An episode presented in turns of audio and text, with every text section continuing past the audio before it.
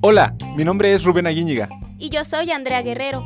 Y queremos darte la más cordial de las bienvenidas a esta, la tercera temporada de nuestro podcast de Líder a Líder. En donde hablaremos de diferentes tendencias, curiosidades y experiencias para mejorar nuestro liderazgo. No te lo pierdas. Los hombres creen gustosamente aquello que se acomoda a sus deseos. Hola líderes, estoy muy muy feliz de acompañarlos una vez más en esta tardecita, nochecita, no sé en qué rato del día nos escuchen. Estoy aquí con mi amigo José Juan. Hola José Juan. Hola Andrea, hola a todos los líderes, mucho gusto de nuevo.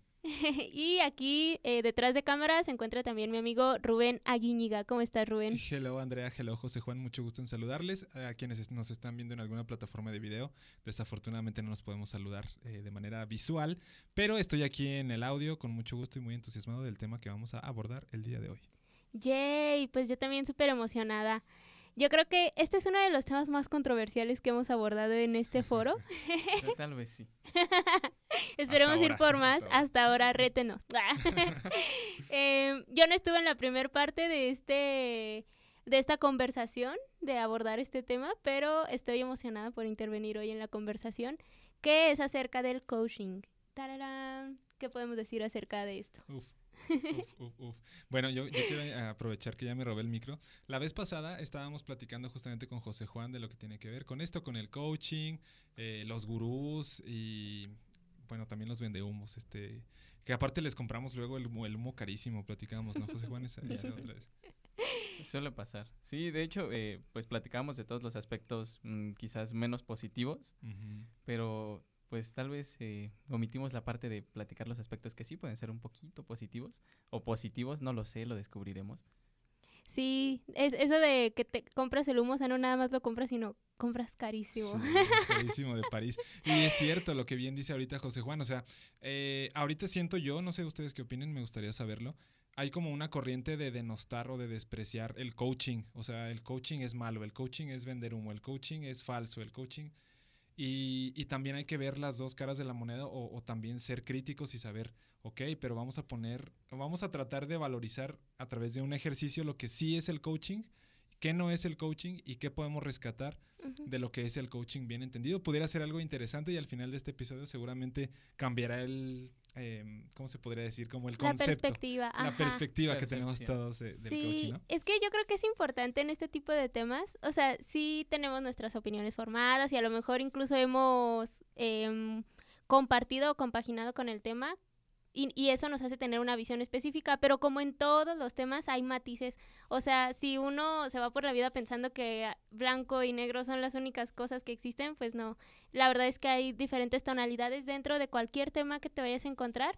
Incluso ahorita me estoy acordando en algún punto de mi vida, o sea, yo tuve una buena relación con ese término coaching, porque incluso yo considero a muchas personas, no, no fueron total, porque ya cuando me documenté en el asunto, no fueron mis coaches, pero fueron mis asesores, mis mentores. Hoy en día tengo mucha gente que me, me da mentoría en la vida y que gracias a eso como que tengo un poquito más de visión sobre lo que quiero y lo que decido.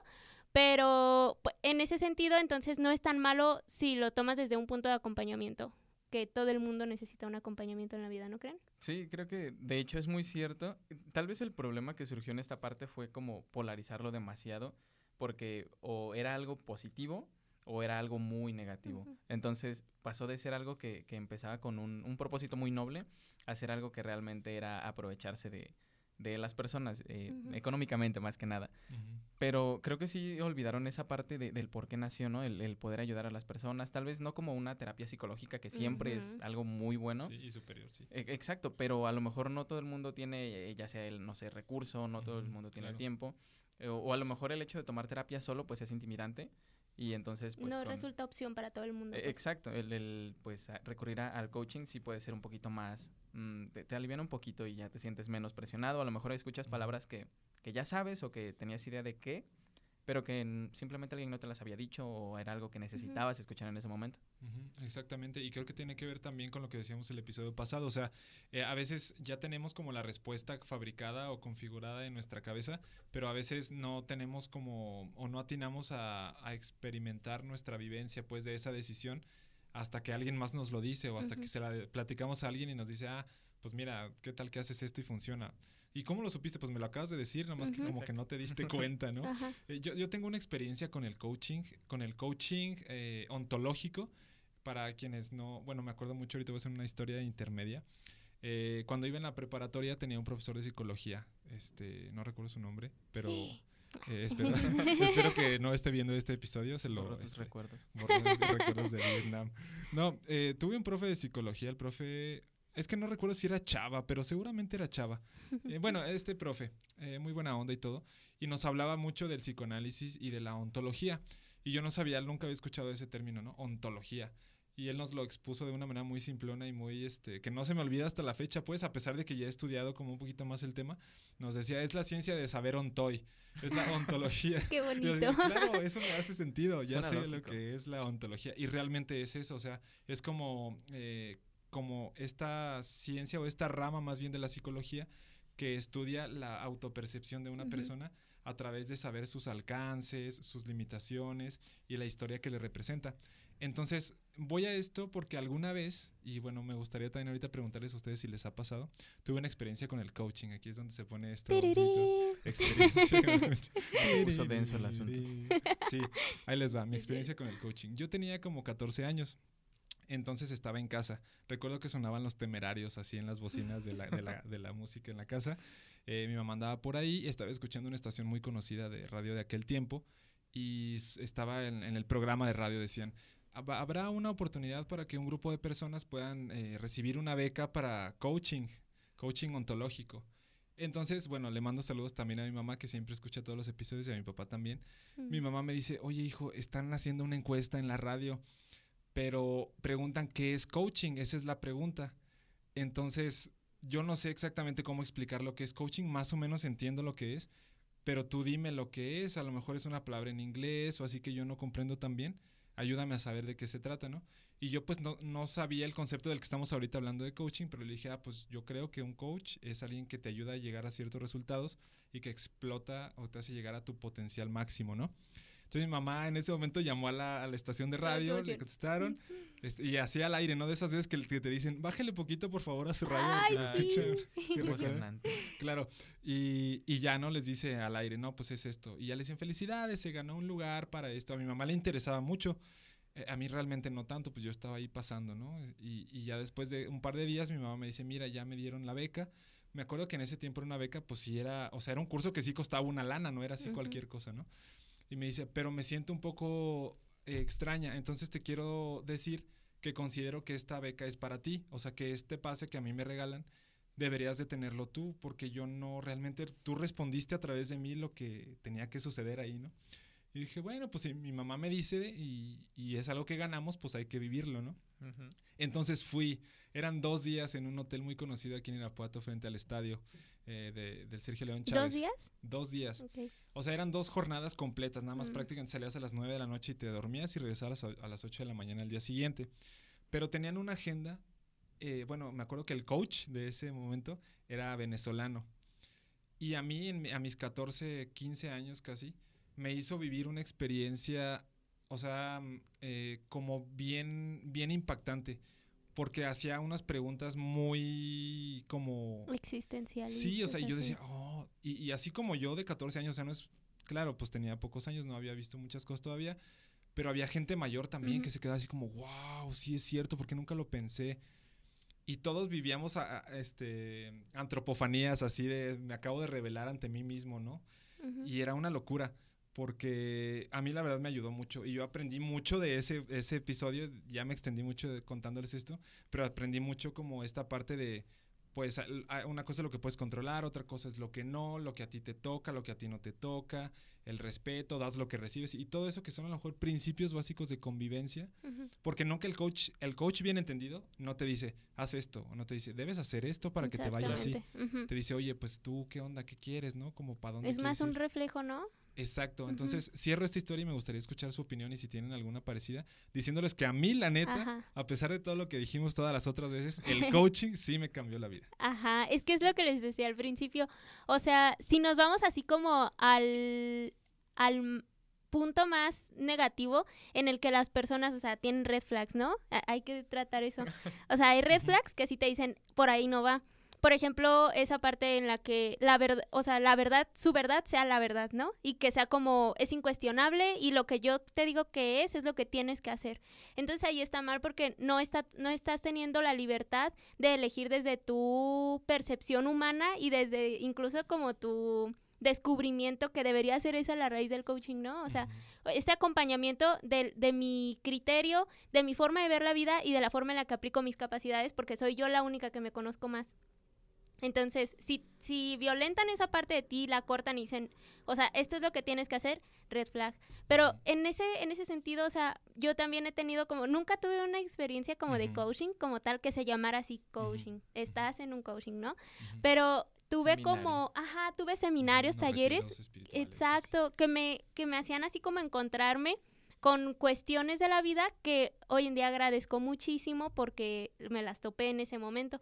Porque la verdad es que nadie sabe nada, nadie sabemos nada y si no empezamos a intentar descubrir algo, pues nunca vamos a avanzar en ninguno de nuestros objetivos. Entonces, no es que eh, se, se, tenga que cerrar todo hacia el cumplimiento como de objetivos, metas y todo eso que muchas veces es como te venden el coaching, ¿no? Como paga este curso y o este acompañamiento y vas a ganar, vas a lograr todo lo que quieras, siempre, todo el tiempo. Más bien es un salto hacia adentro que tienes que dar de diferentes maneras. A lo mejor no es con el curso más carísimo, a lo mejor es con pequeños seminarios, como tú dices. No, no todas las metodologías se adaptan a todas las personas. Y desde ese punto de vista, o sea, yo concuerdo contigo, hay cosas que, que te hacen conectar y experiencias que te hacen conectar que son valiosas que no son la verdad absoluta y que no funcionan para todo el mundo, pero que si para algunos funcionaron o algunos estamos dentro, pues quiere decir que al menos es un paso eh, recomendable en algún punto de la vida. ¿Qué piensas, amigo? Sí, creo que sí. Eh, yo tuve, en ese momento no lo vi como tal porque pues tampoco estaba como tan de moda, ay sí, coaching para esto, coaching para esto otro, pero en la prepa, en el último, en el último cuatrimestre nos daban un, una materia que se llamaba eh, algo como metodología de la investigación, ah, pero aplicado hacia elegir tu carrera. No recuerdo el ah, nombre realmente.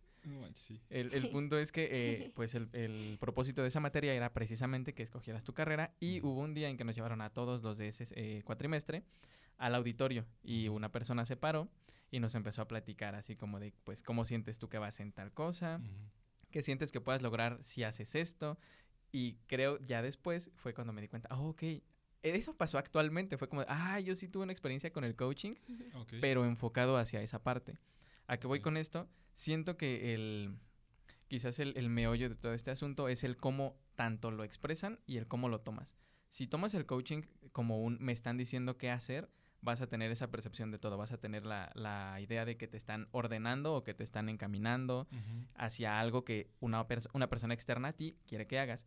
Y por otra parte, si lo expresas, siendo el coach, si lo expresas como tienes que hacer esto, tienes que hacer esto otro, como un tipo de órdenes, también vas a hacerle pensar a las personas que pues eso es lo que tienen que y no lo que podría ayudarles, conocerse un poquito más, abrir su mente hacia saber quién soy, qué quiero y hacia dónde voy tal vez. Y por eso es que se, se siento yo que a partir de ahí se empezó a malentender, en el punto que pasó de tal vez esto te ayude a esto tienes que hacer. Sí, yo, yo estoy de acuerdo completamente y me hace mucho sentido porque es, hay como un principio básico, ¿no? O sea, eh, al ser un método, como bien decías, Andrea, o sea, al ser métodos que acompañan cierto tipo de, pues, de coaching, por decirlo así, sí tienen cierta manera de ser verificados. Hace rato platicamos con un buen amigo ahí que se llama Dani González, este, le mando un saludo, seguramente esté escuchando este episodio.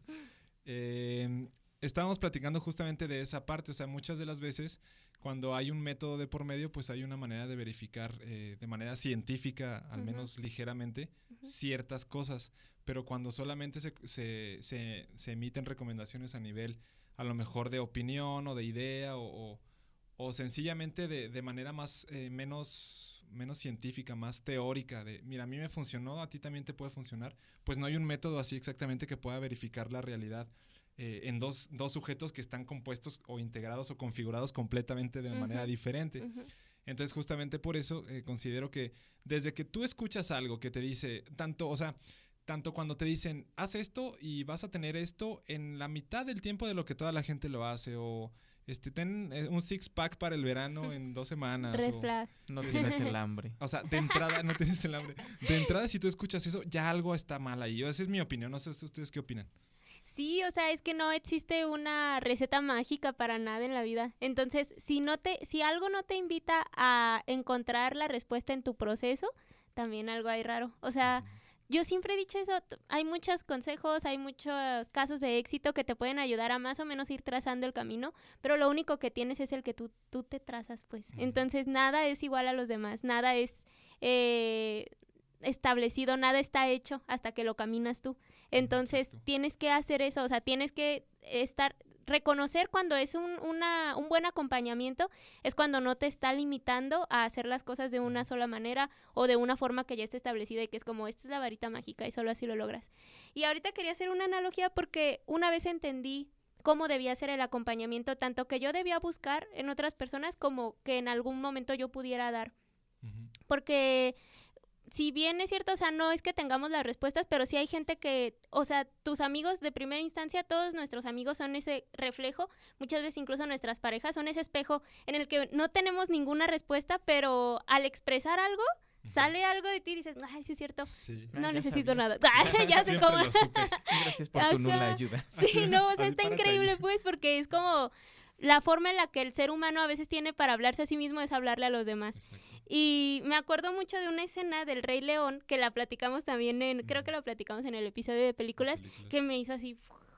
Porque cuando Simba va, está así como que le vale la vida y se va huyendo pues del problema porque evidentemente era un niño que no podía con eso, pero en algún momento la vida le dice ahora sí ya puedes, ¿no? Ya tienes las herramientas emocionales, físicas y todo para hacer lo que tienes que hacer con esto y se encuentra al mono que se llama ¿alguien me Rafiki. muy bien.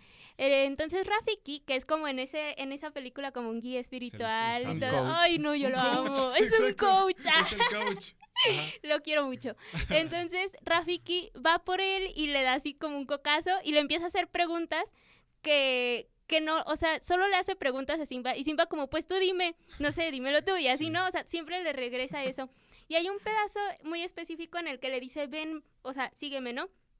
Y Rafiki va por todas así como las ramas y. Simba va abajo así como tra- eh, eh, tratando de llegar al punto donde llega Rafiki y se encuentran y como es como mírate, ¿no? O sea. Ese es un punto, ve hacia ti mismo para saber qué onda, pero el otro es, Rafiki nunca le dijo vente por arriba porque él es un mono y Rafiki tiene habilidades de mono y puede caminar, hacer todas esas cosas y volar y tampoco se fue por abajo porque no tiene las garras de Simba, no tiene las habilidades físicas para abrir ahí la maleza y todo. Cada quien hizo su camino hasta el punto en el que se encontraron a verificar eh, cómo le había ido al otro, incluso platicar un poco. Entonces, yo así veo el acompañamiento, llámenlo coaching, llámenlo mentoría, asesoría, tiene que ser algo libre, o sea, desde, desde tus propias habilidades y desde el, la- el acompañamiento no hermético de una experiencia humana. Sí. Así siento que debe ser, o sea, y los coaches que pudiera yo llamar o mentores que me he encontrado en la vida más cómodos con los que he estado y los que más me han regalado han sido precisamente así, o sea, ninguna invasión por parte de ninguna parte y eso pues es súper gratificante en la experiencia. Eh, dos cosas. Primero, acabo de sobreanalizar esa película, ya no voy a poder dormir. Y segundo, sí, cre- creo que sí. eh, ta- tal vez esa pequeña línea pasa cuando, ok, me funcionó una vez, la voy a aplicar otra vez. Ok, me funcionó dos veces, voy a seguir y seguir. Y entonces, presuponer que el hecho de que haya funcionado 10 veces significa que ese es el camino correcto. Entonces, sí, como dices, creo que, que la, mm, el coaching o el acompañamiento, que, que sí vale la pena y que sí es como que te puede sumar en lugar de restarte, ese es en el que, ¿sabes qué? Este es mi consejo, yo te lo doy. O ni siquiera un consejo, tenía un maestro que, que nos decía, yo no puedo, yo, yo no tengo la autoridad para aconsejarlos, yo simplemente pues voy a decir esto, quien quiera tomarlo y si les sirve, qué bueno, si no quieren tomarlo, si no les sirve, pues también algo van a aprender. Entonces creo que sí, esa parte de no, tal vez no un consejo, sino decir, ok, ¿sabes qué? Eh, por poner un ejemplo, yo no puedo eh, bailar y me da mucha pena bailar en público. Pues tal vez alguien me dice, ¿sabes qué? Este, no veas a los demás, no, no sientas que te están viendo, tú relájate, libérate, suéltate. Y ese consejo, ese pequeño consejito me va a ayudar No significa que sea un coach, no significa que como a mí me funcionó le va a funcionar a todos, no significa que me lo ordenó, simplemente es algo que me dijo que me puede ayudar y que pues eso va a hacer que yo de cierta forma aprenda, que de cierta forma yo esté más tranquilo, me sienta a gusto, me conozca también y tal vez a lo mejor sí sabía bailar y no tenía idea de que sí sabía gracias a ese guía. Sí, es- ese es otro punto importante porque, o sea, los consejos o la- las, las sugerencias de cómo pueden suceder cosas que nos pueden beneficiar en función de nuestra búsqueda de objetivos o metas es una cosa. Eh, y justamente creo también que se ha confundido mucho esa parte del coaching con lo que son las asesorías, la consultoría, eh, no sé, la consejería, et- exact- eh, etcétera, porque no es lo mismo, o sea, y, y otra cosa también que he entendido un poquito recientemente es que, no sé, por ejemplo, hay este tipo de personas que dicen que, que como que usan mucho el pensamiento mágico, que están siempre motivando gente, ¿no? Las personas queremos motivación, sí, pero no quiere decir que te tengas que llamar coach o que te tengas que hacer el coach para motivarme. O sea, dame algo que me sirva y, y sé quién tú quieras ser, ¿no? Tal vez, y a lo mejor hay un intercambio y todos nos beneficiamos de ello. Pero el intercambio es una transacción de mercado cuando me venden algo para yo pagar por eso. O sea, eso es como lo que yo critico. Que primero, que se desvirtúe lo que sí es un coaching bien entendido. Después, que se, o sea, que se quiera, yo, bueno, yo considero otra cosa y me gustaría saber también su opinión. Cuando se buscan soluciones rápidas o apresuradas ante temas que son más materiales, o sea, son menos ideológicos, son más materiales. Esa es la, la cosa que hay que confrontar. No podemos darle una solución eh, ideológica a un problema que es material. Si yo tengo hambre, no me puedo imaginar una torta y se me quite el hambre. Ujú. O sea, esa es la cosa y eso es lo que hace el coaching mal entendido o lo que le llamamos coaching que luego no es, ¿no? que luego, o sea, como invisibiliza problemas reales, problemas, pobre ajá, quiere, sí. exacto, o sea, Exacto. eh, eh, pone la culpa sobre el individuo cuando hay cosas estructurales que tienen que ver en el desarrollo social y humano de cualquier persona. Entonces ahí es también otra red flag, ¿no? O sea, si desde la posición de poder que tiene un coach, porque eso también es súper importante, o sea, eh, ya al tú nombrar a una persona como, mm, como experto en algo, como acompañante en algo, le estás dando una posición de poder de la que tiene que hacer uso súper responsable. Porque ahí puede haber cuestiones de abuso, que es en lo que ha habido en un montón de asociaciones que se hacen llamar de coaching y todo eso, y eso sea inaceptable, ¿no? Porque pues te estás aprovechando, ¿no? De la situación vulnerable que una persona pueda tener, Claro. emocional, apertura, toda la vulnerabilidad exige una responsabilidad por parte de, de la persona a la que se le está vulnerando, ¿no? Entonces, mm, no violentar las, las creencias y, y, la, y los valores humanos y estructurales que nos oprimen. Sí, precisamente eso. De, de hecho, lo que hablábamos el episodio pasado, este, era una parte de eso también. O sea, poniendo el ejemplo de este coach, cuyo nombre no vamos a mencionar, pero Sí. todos sabemos quién es. Te Sí. estamos viendo a ti. Exacto. Eh, eh, precisamente eso. y es una parte muy importante lo que acabas de mencionar. Siempre desvirtúa lo que tú quieres hacer. Económicamente hablando, es como de, ay, son negocios estúpidos, son Sí. negocios que no sirven.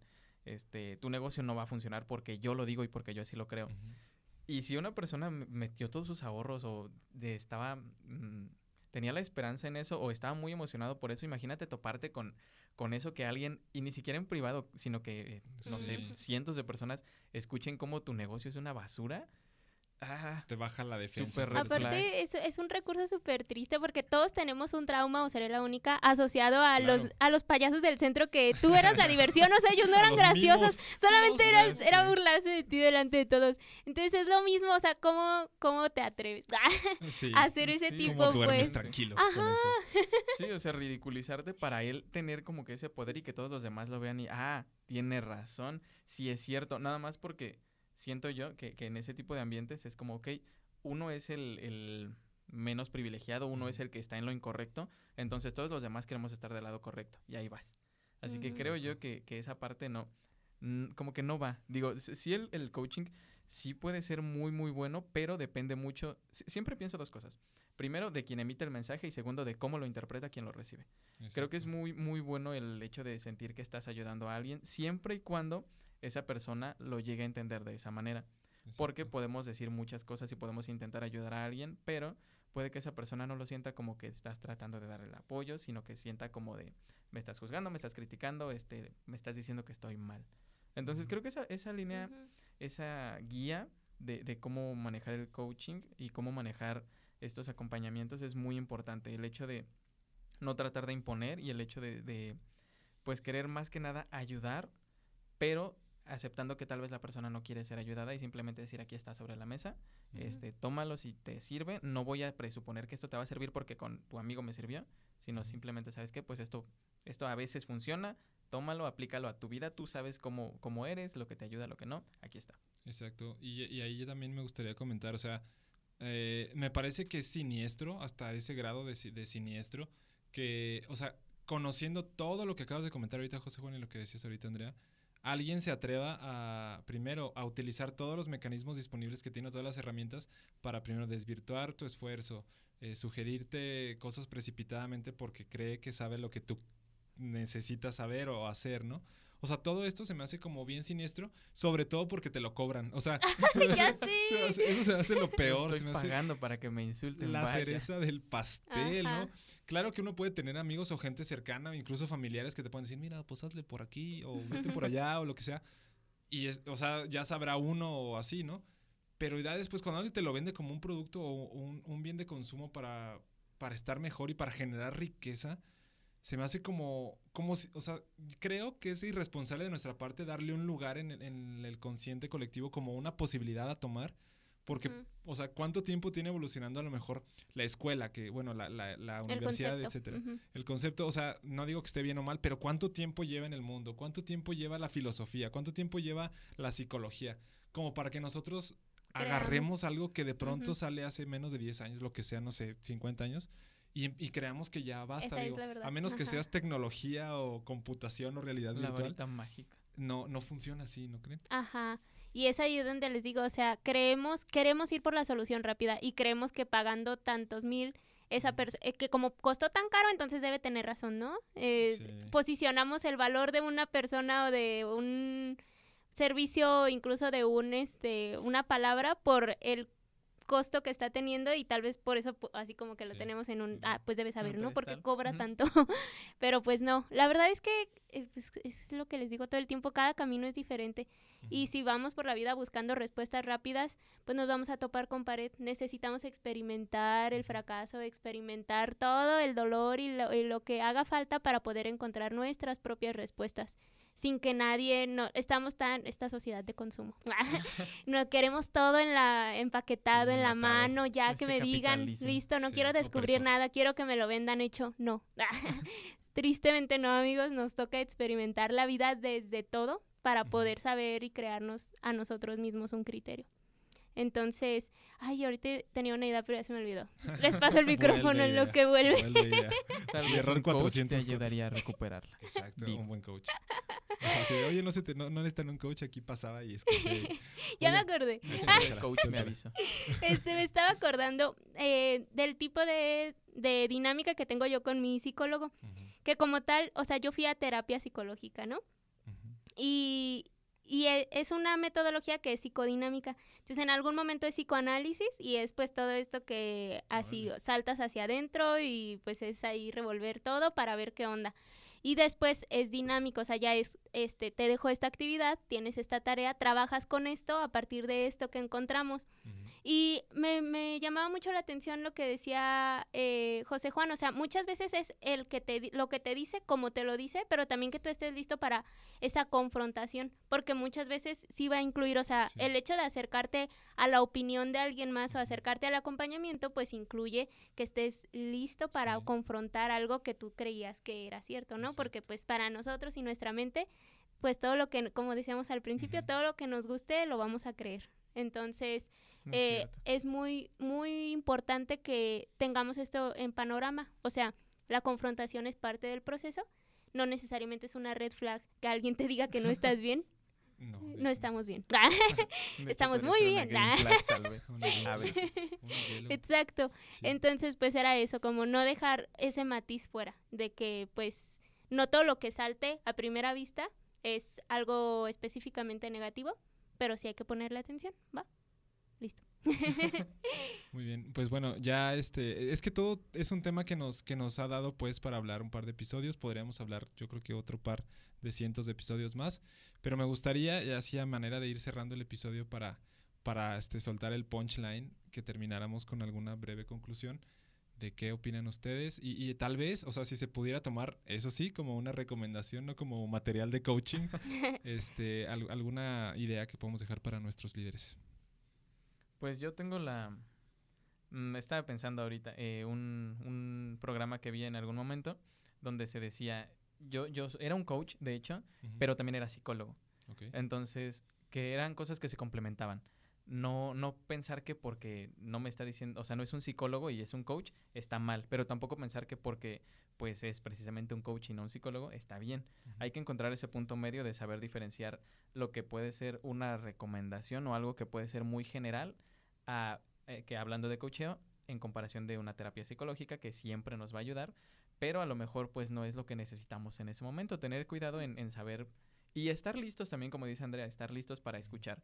Eh, a lo mejor sí todavía no estoy como que tan seguro de que quiero escuchar el estás mal o no estás mal, simple- simplemente el, el, pues aquí hay algo como que no cuadra. Este, ¿sabes qué? Pues el coacheo me puede ayudar porque es un poco más ligero, más general.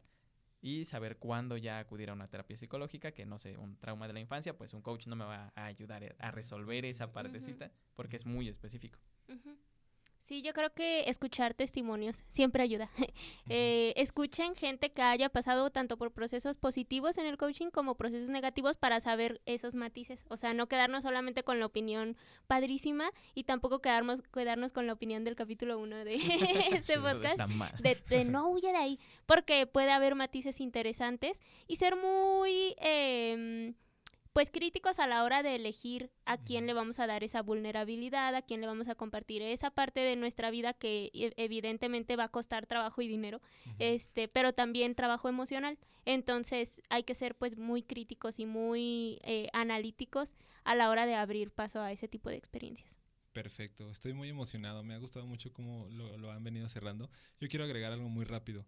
Lo primero es que sé, sé profundamente y les cuento que algunas personas que escucharon el episodio, el primer episodio de este tema, esperaban que termináramos así con los, con el coaching y los gurús, o sea, esperaban Barriendo. eso, que termináramos así de ya déjalo, ya está muerto.